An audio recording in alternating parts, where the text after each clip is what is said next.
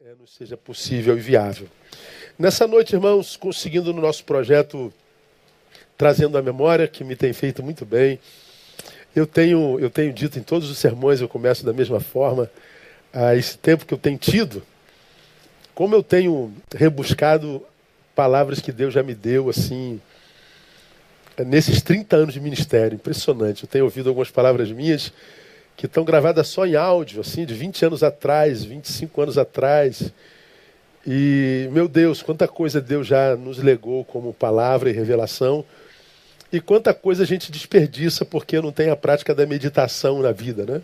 Por isso que o salmista diz que bem-aventurado aquele que na sua lei, na sua palavra, medita dia e noite, ou seja, tem a meditação como uma prática diária. A gente não tem, como brasileiro, a, a cultura da meditação. A gente lê e passa batido, como diria o carioca, e por isso a gente perde muito conteúdo. Né?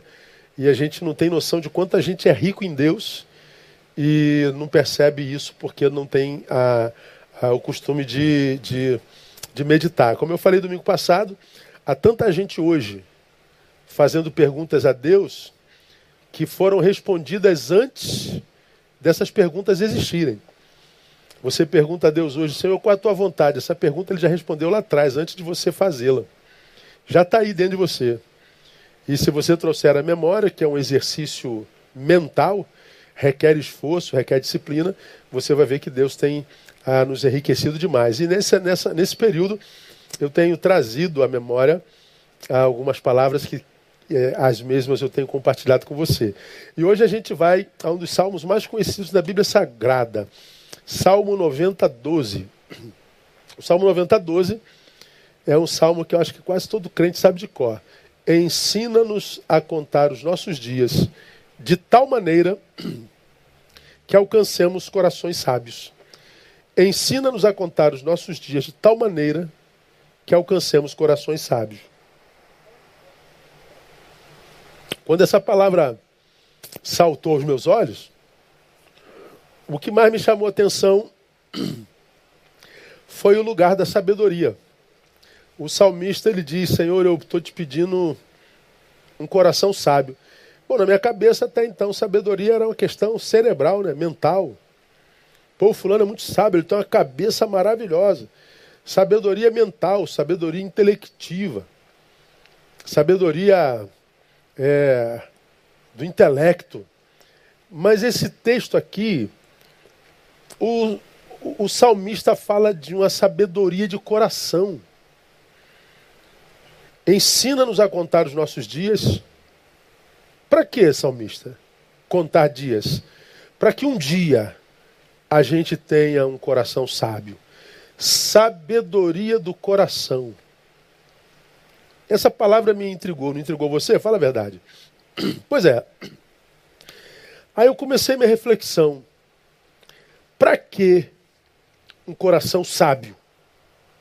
Por que um coração sábio?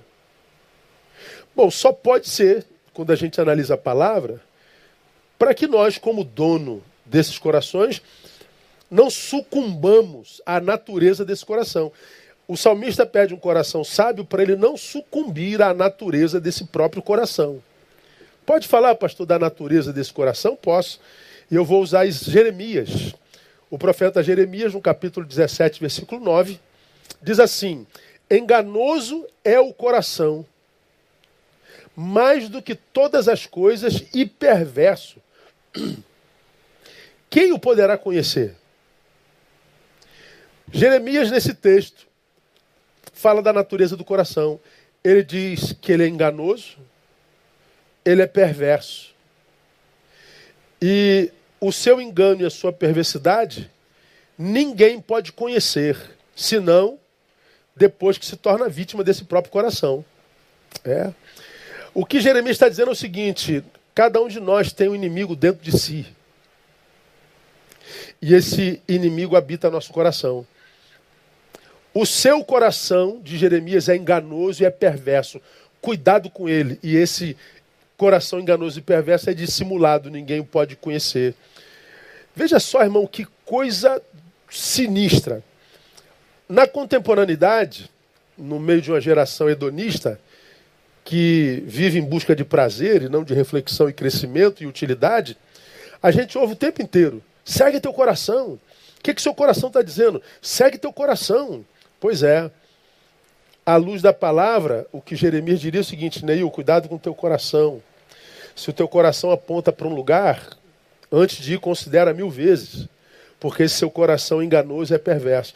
Diga que você já não se machucou muito por ter ouvido seu coração, ou já não conhece alguém que já quebrou muito a cara porque acreditou no seu próprio coração. Acreditou no que habitava o coração, seja amor, seja ódio. Amor no lugar errado, ódio transformado em prática. Tudo coração. Então eu acredito que quando o salmista diz assim: Senhor, ajuda-nos a adquirir o coração sábio, ele está dizendo: ajuda-me a livrar, a, a me livrar da natureza desse coração que é perverso e que pode maquinar contra mim mesmo. Mas eu vou, eu vou evoluir um pouquinho mais na consideração com você. Por que será que a Bíblia diz, pela boca de Jeremias, que o nosso coração é perverso? Que o nosso coração é enganoso? Que o nosso coração pode nos prejudicar?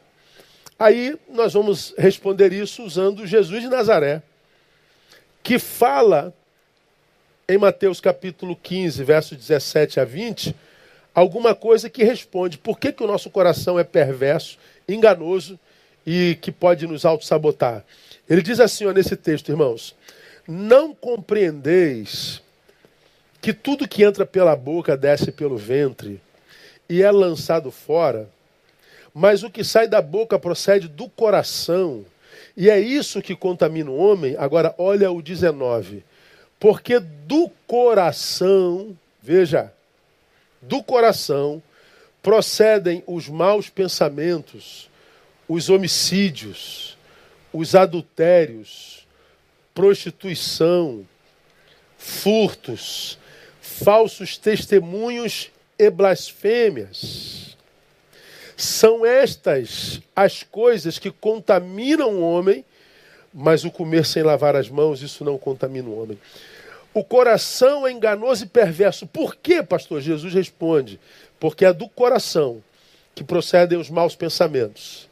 Freud diz que o pensamento é o ensaio da ação. Tudo que eu coloco em prática nasceu no pensamento. E os maus pensamentos que colocados em prática acabam com a minha própria vida, é, nascem do coração. Os homicídios é todo tipo de morte. É quando eu mato alguém, não só fisicamente, mas mato também nos meus afetos. E porque matei alguém nos meus afetos, eu empobreci. Os adultérios e a prostituição tem a ver com a contaminação do corpo, tem a ver com a, a, a, o prejuízo daquilo que você é.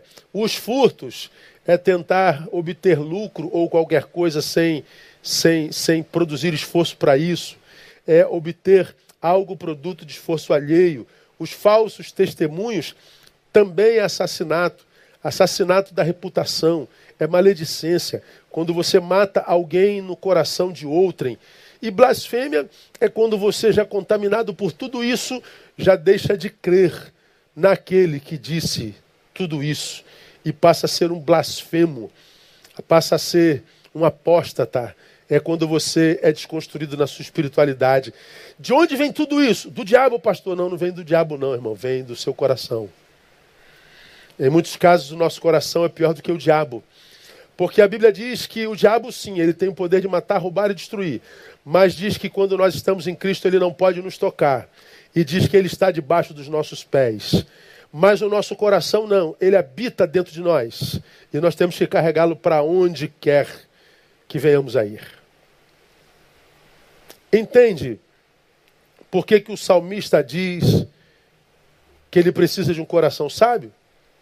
Porque, como eu e você podemos ver, o que desconfigura a nossa vida, o que destrói a nossa vida, o que tira o sabor da nossa vida ou da vida de uma pessoa, não está fora dela nem fora de nós, não, está dentro de nós.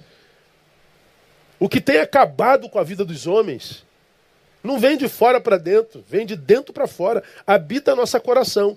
nosso coração. Portanto, você já, viu, já ouviu isso. O mal contra o qual nós temos que lutar não é o mal que fazem a nós. O mal contra o qual nós temos que lutar é aquele que é despertado em nós quando o mal que fizeram a nós se encontra com ele.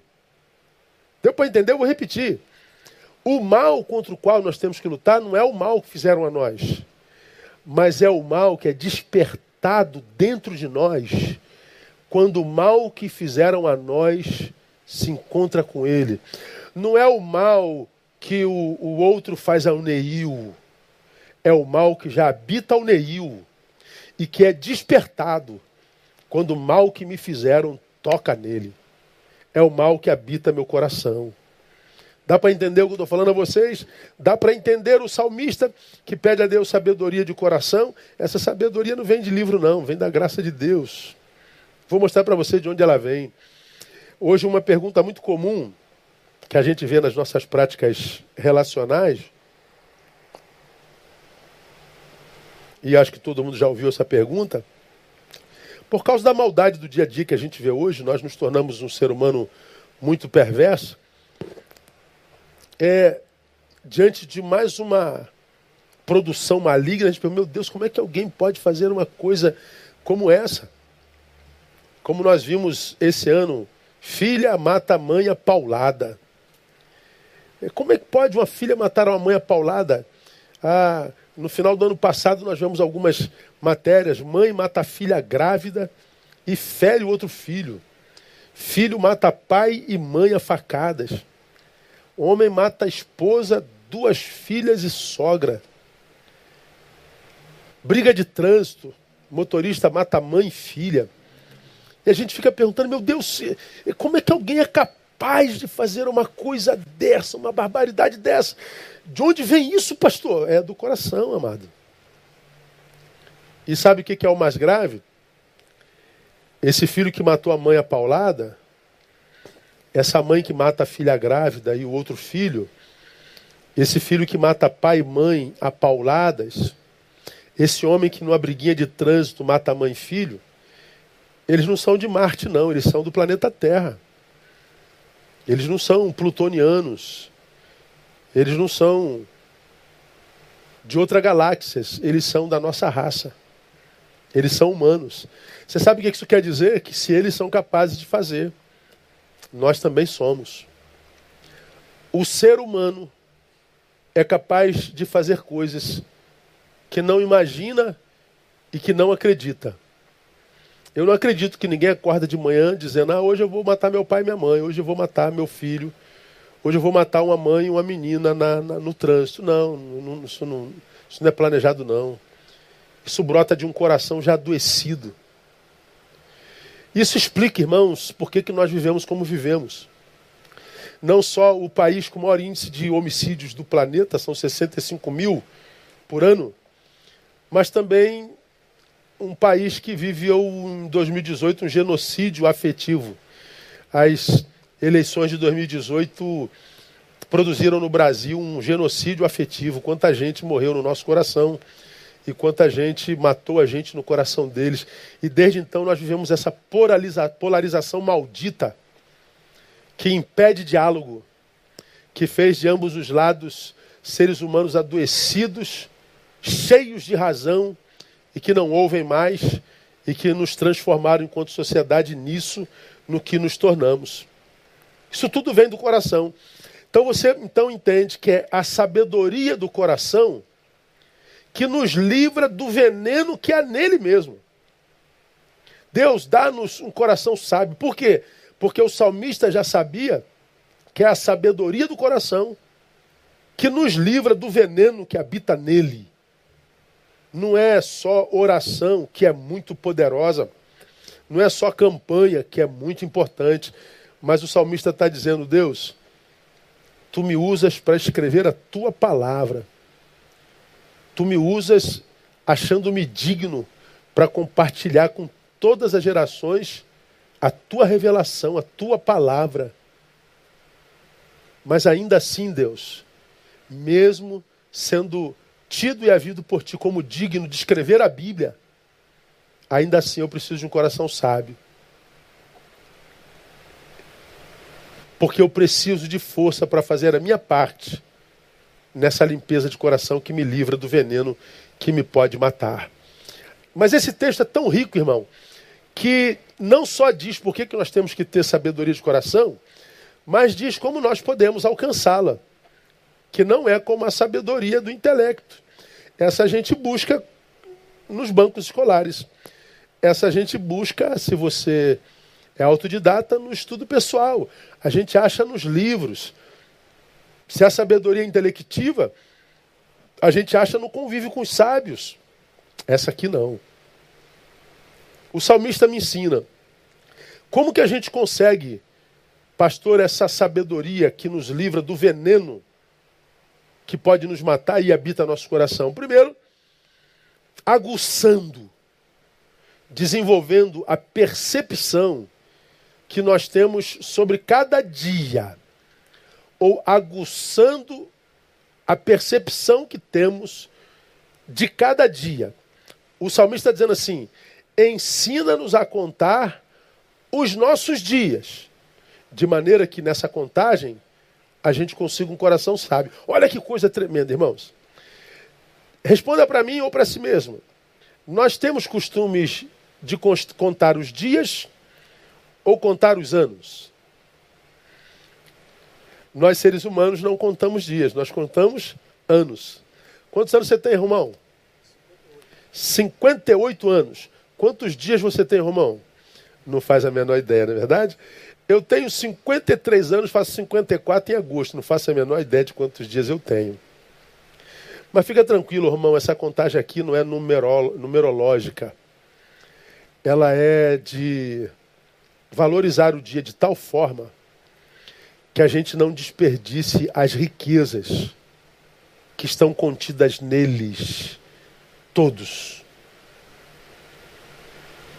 Não é celebrar o ano abençoado, não é celebrar o semestre abençoado, o trimestre abençoado, não é celebrar ao final de cada ano, ao final de cada semestre, ao final de cada mês, ao final de cada semana, é celebrar com gratidão, porque considerou o dia inteirinho. É celebrar ao final de cada dia. Ensina-nos a contar os nossos dias, isto é, não deixar que nenhum dia passe desapercebido na nossa semana, que nenhum dia passe sem deixar de ser considerado em nós, independente da qualidade dele. Por que independente da qualidade dele? Porque nós tendemos a valorizar o dia só se ele tiver sido bom. Porque se aquele dia não for bom aos nossos olhos, se ele não trouxer sabor, crescimento, riqueza, vitória, mas se aquele dia for dia de dor, de derrota, de angústia, a gente diz: esse dia eu não quero, não presto, eu não quero nem me lembrar desse dia. Por que não? Porque o dia não prestou? Não. Foi porque nós não soubemos extrair da dor, da derrota, da angústia, as riquezas neles contidas. Como eu falei numa das minhas lives diárias, na, no Provérbios em Gotas, há muita riqueza nas lágrimas, irmãos. É por isso que a Bíblia diz que abençoado não é quem sorri, abençoado é quem chora. Há muita riqueza na angústia. Ezequias disse: Eis que foi para minha paz que eu estive em grande angústia. Ele diz: a fonte que me amadureceu para viver a paz que eu vivo hoje foi a angústia. Há muita preciosidade na derrota. É na derrota que eu busco estratégia para chegar à vitória. Dizem que Thomas Alvas Edison, inventor da lâmpada, só conseguiu fazê-la acender depois da vez 900. Depois de 900 tentativas, se eu não me engano, ele conseguiu fazer a lâmpada. E ele ouviu nessas vezes todas: Cara, você não desiste, não, meu camarada. Você já errou 500, 600, 700, 900 vezes, você não desiste, não. Ele falou: Não, eu agora sei 900 caminhos que não percorrer para chegar ao sucesso. Então eu já estou muito mais próximo de sucesso. Aqui a lâmpada me iluminando. A lâmpada te iluminando. Ele fez da derrota uma escola. Oh, rapaz, a Bíblia, a Bíblia, a Bíblia é linda demais quando lida corretamente. Eu e você pecamos, deixando de valorizar o dia por causa da qualidade dele. Hoje nos encontramos em grande escala empobrecidos, nos encontramos em lugares na vida nos quais nós não temos prazer. Como é que eu vim parar aqui? Como é que Deus permitiu que eu chegasse aqui? Ora, como é que eu vim parar aqui? Com as minhas próprias pernas. Você parou aí por causa das tuas próprias pernas. Não foi eu que te carreguei no colo, te coloquei aí. Não foi teu marido, teu antagonista, teu inimigo que te pegou no colo e te jogou aí. Você chegou aí com as próprias pernas. É, ou não? E por que, que eu fiz isso comigo? É porque, quem sabe, nós desperdiçamos tantas riquezas nos dias, porque eram dias de dor, eram dias de angústia, e a gente não foi maduro o suficiente para extrair disso a maturidade precisa para que não estivéssemos aonde estamos agora. Deu para entender? Ficou claro? Não. Pois é, é disso que o salmista está dizendo. Você quer um coração sábio? Claro que eu quero. Como o salmista pediu, eu também posso pedir a Deus e tê-lo. Mas eu tenho que aprender a valorizar cada dia. Porque, irmão, se a gente somatizar os dias que nós temos de vida, nós vamos perceber quantos dias nós desperdiçamos. Porque a gente estava triste por causa de crítica, a gente estava abatido por causa de, de desafetos, permitimos que a mágoa dominasse ao invés da gratidão. Quantos dias nós perdemos porque estávamos acometidos por rancor, porque fomos é, criticados no Facebook, falaram mal de nós. Quanta gente perdeu dias e dias porque não foi convidado para uma festa, porque não deixaram que ele fizesse isso ou aquilo. Pense com honestidade. Quantos dias, nos muitos dias de vida que você tem, você já não perdeu, gastos com bobagem? E se nós fôssemos ah, avaliados por Deus, a partir dos dias que nós aproveitamos e, e dos que desperdiçamos, eu acho que grande parte de nós seremos reprovados. Porque se eu tenho 53, quase 54 anos, quantos anos de fato desses 54 eu vivi? Alguns de nós, irmãos, certamente perderam metade da vida, até mais do que isso, carregando sentimentos que não valeriam a pena, a não ser que fossem transformados em escola para nós. É o desperdício de vida que faz com que o mal do coração se torne o maior dos males da nossa vida. É o desperdício de vida que faz com que o mal do coração aparentemente se torne maior do que aquele que a gente possa suportar. Pastor, eu não estou suportando isso. Eu, eu não estou aguentando. Aguenta. Aguenta. Deus disse que não permitiria que nós fôssemos tentados para além daquilo que a gente pode suportar, que o sofrimento fosse para além daquilo que a gente pode suportar. Isso aí é o coração, que não é sábio para administrar isso que está aí. Para para pensar, irmão. Quando a gente está triste por muito tempo, angustiado, deprimido, quando a gente deixa de ser adorador para virar murmurador, quando a gente não está se sentindo bem, por que, que a gente fica assim, provavelmente? Dias maus, por exemplo. A gente fica assim porque a produção nesse dia mal é uma produção que, quando levada a efeito, piora o dia mal. Não acabamos de ler que é o que sai da boca que contamina? Mas esse dia não foi um dia legal. Te fecharam, te xingaram no trânsito, bateu com um carro, foi demitido, tem alguém com Covid. Aí o que, que a gente começa a produzir nesse dia que é mal e a gente não pode planejar? Quem planeja bater carro? Quem planeja ser demitido? Quem planeja ser acometido por doença? Ninguém. Mas são as vicissitudes da vida. Quando isso chega, e chega na vida de todo mundo, e a Bíblia diz: basta cada dia o seu mal, portanto, todo dia carrega mal em si mesmo. Quando esse dia é mal, o que, que a gente faz? A gente começa a murmurar, a gente começa a reclamar, a gente começa a, a duvidar do amor de Deus, a gente começa a, produzir um monte de coisas ruins, que quando produzidas voltam para nós e amplificam a doença desse coração. O que, que acontece? Esse dia mal vira dois dias maus, três, uma semana má, um mês mal, um ano mal. A gente perde um mês, um ano que não vale a pena ser vivido. Isso vira estilo de vida.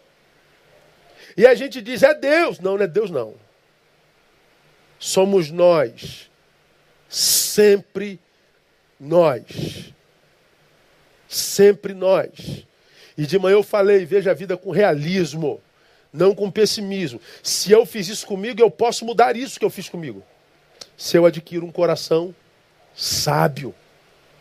Se eu passo a voltar a agradecer, a adorar. Nesse dia você foi, você foi demitido, mas veja se nesse dia você não se alimentou. Veja se a sua filha, seu filho não está com saúde. Veja se você não está vestido. Veja se você não está caminhando com as próprias pernas. Vê se os teus olhos não enxergam. Vê se você não ouve. Vê se você não tem razão para agradecer nesse dia mal. Mas para onde prefere olhar? Para a maldade do dia e não para a bondade do dia. E por causa disso você perde o dia. Por causa disso, você deixa de crescer em sabedoria no coração. E o que, que acontece? O veneno que te habita te mata. É isso que a Bíblia está dizendo aqui. Como é que eu consigo, irmão? Um coração sábio. Não mais celebrando só aniversário, mas celebrando diaversário. Essa palavra não existe, não, tá, irmão? É neologismo. Hoje é meu diaversário. Então vamos chegar no final do dia, vamos fazer uma festa. Yeah! Venci mais um dia, bota uma velhinha ali, mais um dia de vida. Se não tem um bolinho, é, corta uma carninha, come um arrozinho, feijãozinho, linguiçinha, toma um cafezinho com pão com manteiga. E por que você está comendo esse, esse, cafezinho à noite, esse pãozinho à noite? Eu estou celebrando o dia. É assim. Se a gente passa o dia em gratidão, a gente acorda com essa gratidão. Se eu durmo murmurante, eu acordo com murmúrio. E esse murmúrio com o qual acorda porque eu dormi, vai contaminar o meu dia todo. Dá para entender isso, irmão? É ou não é linda a Bíblia Sagrada? É a gente que não aprende nunca. Mas se a gente tem um coração grato, irmão, se a gente dá graça por tudo, em tudo dai graças. Por quê? Diga para mim. Esta é a vontade de Deus. Mas peraí, pastor, você acha que é a vontade de Deus esse, essa demissão? Você acha que é a vontade de Deus é, é, o Covid? Você acha que é a vontade de Deus o divórcio, essa diversidade? Não, pode não ser vontade de Deus. Mas aconteceu? Aconteceu, Deus permitiu. Por que, que Deus permitiu? Porque o teu coração é como é. Deus não vai interceptar uma produção do teu próprio coração. Tudo que o homem semear, isso também colherá. Mas ele diz: dai graça em tudo. Ele não está dizendo dai graça por tudo. Ele não está dizendo para você dar graça pelo divórcio, mas no divórcio dá graça. Ele não está dizendo para você dar graça por causa da doença, mas na doença dar graça. Por quê? Porque o dente está doendo. Tem um dente doendo? Tá, tem. Então tem 31 outros que não estão. É em tudo, não é por tudo. Ou seja, viva com espírito de gratidão. E você vai ver que o que você quer ver mudado na tua história mudará. Muda a forma como você enxerga a vida e a vida muda diante dos teus olhos. Mas, segundo, como mais eu alcanço um coração grato, irmão? Reconhecendo a necessidade intrínseca e pessoal de crescimento. De um lado, desenvolvendo a, a capacidade de, de celebrar cada dia, aguçando a percepção que temos cada dia. Segundo, reconhecendo humildemente a nossa necessidade de, de crescimento. Porque o texto está dizendo assim, ó. Ensina-nos a contar os nossos dias de tal maneira que alcancemos. Olha, se ele vai alcançar, significa dizer que ele não tem. Eu preciso de coração sábio. Ele está dizendo, Deus, eu reconheço que o meu coração é passional, eu reconheço que eu sou um murmurante. Eu reconheço que eu preciso aprender a agradecer mais. Eu reconheço que preciso de um pouco mais de perspicácia para discernir o teu agir, que nem sempre é lógico. O melhor nunca é lógico. Eu reconheço a minha pequenez, Deus. Eu reconheço que pelo tempo eu já devia ser mestre, como diz a tua palavra, mas eu ainda, ainda me alimento de leite espiritual, eu preciso crescer. Isso é humildade, sabe, irmãos? E essa humildade é tão rara nesse tempo pós-moderno. Um monte de mestres aos seus próprios olhos. Estão aí os críticos de Facebook, de Instagram. Que se tirar o Instagram, a vida não tem nada de relevância, nada. Se a quarentena fosse não de impossibilidade de rua, mas fosse de impossibilidade das redes sociais, nós íamos ter um índice de suicídio muito maior do que o que nós temos hoje. Porque grande parte dessa geração só é na rede. É uma produção narcísica, é uma farsa. Porque acham que sabe muito. E como eu já disse, aquele que se julga sábio, não sendo, impede a si mesmo de um dia sê-lo. Então, para você que não é sábio, mas se julga sábio, que você está fazendo é se impedindo de um dia vir a ser um sábio. Essa é a maior de todas as burrices. Esse texto está dizendo que a sabedoria, Neu, de coração, reconheça a necessidade de crescimento. Se precisa alcançar, não tem. Então, é, enquanto eu não reconhecer a minha pequenez, enquanto eu não reconhecer, irmãos, a minha relevância, enquanto eu não tirar a roupa do personagem, enquanto eu não tirar essa, essa máscara que eu vendi, eu vou continuar sendo refém do meu coração, eu vou continuar vivendo autossabotagem até o fim da vida. E meu irmão, a gente não sabe quanto tempo de vida tem. A gente não sabe se a próxima vítima desse vírus sou eu ou é você. Já são milhares e milhares e milhares de mortos no mundo. Centenas de milhares que não planejavam em janeiro morrer nesse ano. Eu não sei quantos dias eu tenho. Portanto, eu tenho que pedir a Deus sabedoria para aprender a viver cada um com gratidão e graça para transformar a minha vida numa vida útil, para transformar a minha vida numa vida que vale a pena ser vivida. E ela só pode ser vivida se eu aguçar a percepção de cada dia, se eu reconhecer humildemente a minha necessidade intrínseca de crescer, para que, em crescendo, a minha vida de fato se transforme numa vida que vale a pena ser vivida. Aproveita a quarentena, busca a Deus, cresce. E que você receba dele um coração grato. Porque o mal contra o qual a gente tem que lutar, repito, não é o mal que fazem a nós, mas o mal que é despertado em nós, quando o mal que fizeram a nós se encontra com ele. Que Deus nos abençoe. Vamos louvá-lo mais uma vez, através e com o Romão, no nome de Jesus.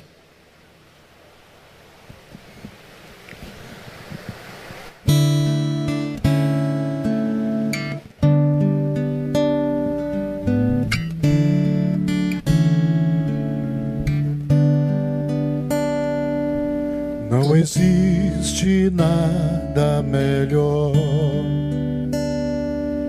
do que ser amigo de Deus, caminhar seguro na luz, desfrutar do seu amor, ter a paz no coração viver sempre em comunhão. E assim perceber a grandeza do poder de Jesus, meu bom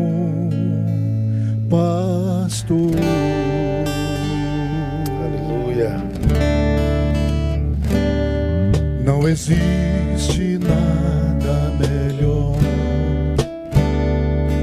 do que ser amigo de Deus, caminhar seguro na luz, desfrutar do seu amor, ter a paz do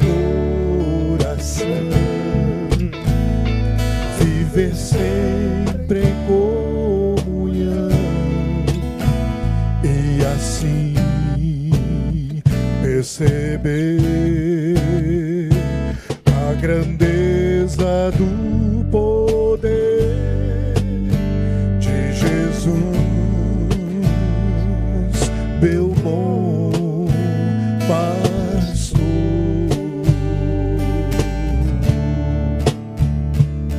Ter a paz no coração viver sempre em comunhão